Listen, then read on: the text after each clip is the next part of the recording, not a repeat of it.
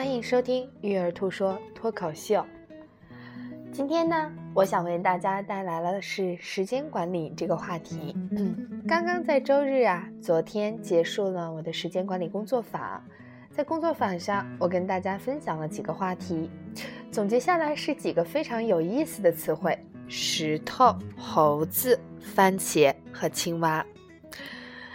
这四个词分别的含义是什么呢？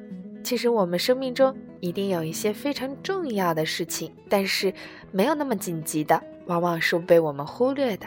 所以它像我们生活中的大石头，我们这个瓶子啊，装完了大石头，才能装小石头和其他的小沙子。如果顺序放错了，可能我们的容量还有整个的生活质量都会大打折扣。那第二个关键词呢，就是猴子。通常呢，我们啊没有意识到我们身上背了很多猴子。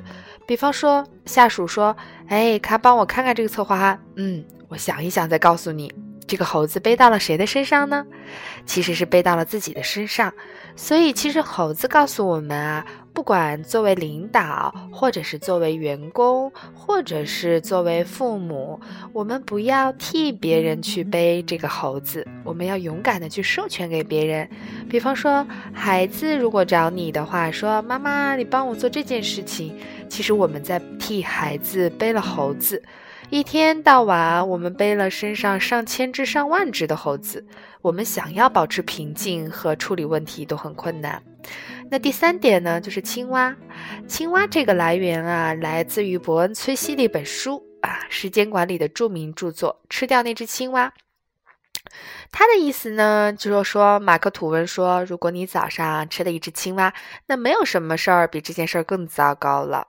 那意思就是说，当有很多很多事情到我们面前的时候，我们优先选择那个比较难做的，其实后面的事情啊就很容易来解决了。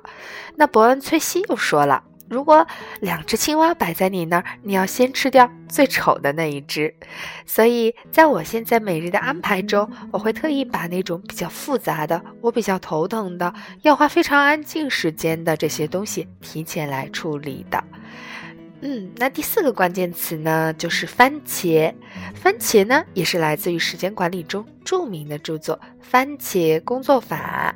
那番茄工作法总结下来就是对抗我们这种碎片化时时代的。比方说，你想去淘宝买东西，对吧？你本来想买 A 东西，结果你打开了一个 B 的页面，然后引导你进了 C 的商家，你看了 D 的产品，然后你又补。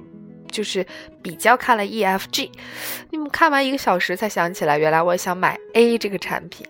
所以在这样的一个社会中，格外需要我们去专注。而番茄工作法就是这样让我们非常专注的一种方式。二十五分钟的时间，休息五分钟。比方说，我现在每天晚上在八点钟定点会看我的手机。八点半定点会看，但是在八点到八点二十五这二十五分钟的时间，我会非常专心的陪我两个孩子中的其中一个孩子玩，会把手机放得远远的。那当八点二十五到来，接下来这五分钟就是我喝水、收拾东西，然后看手机的时间，所以让我晚上的这段时间过得非常的有效率。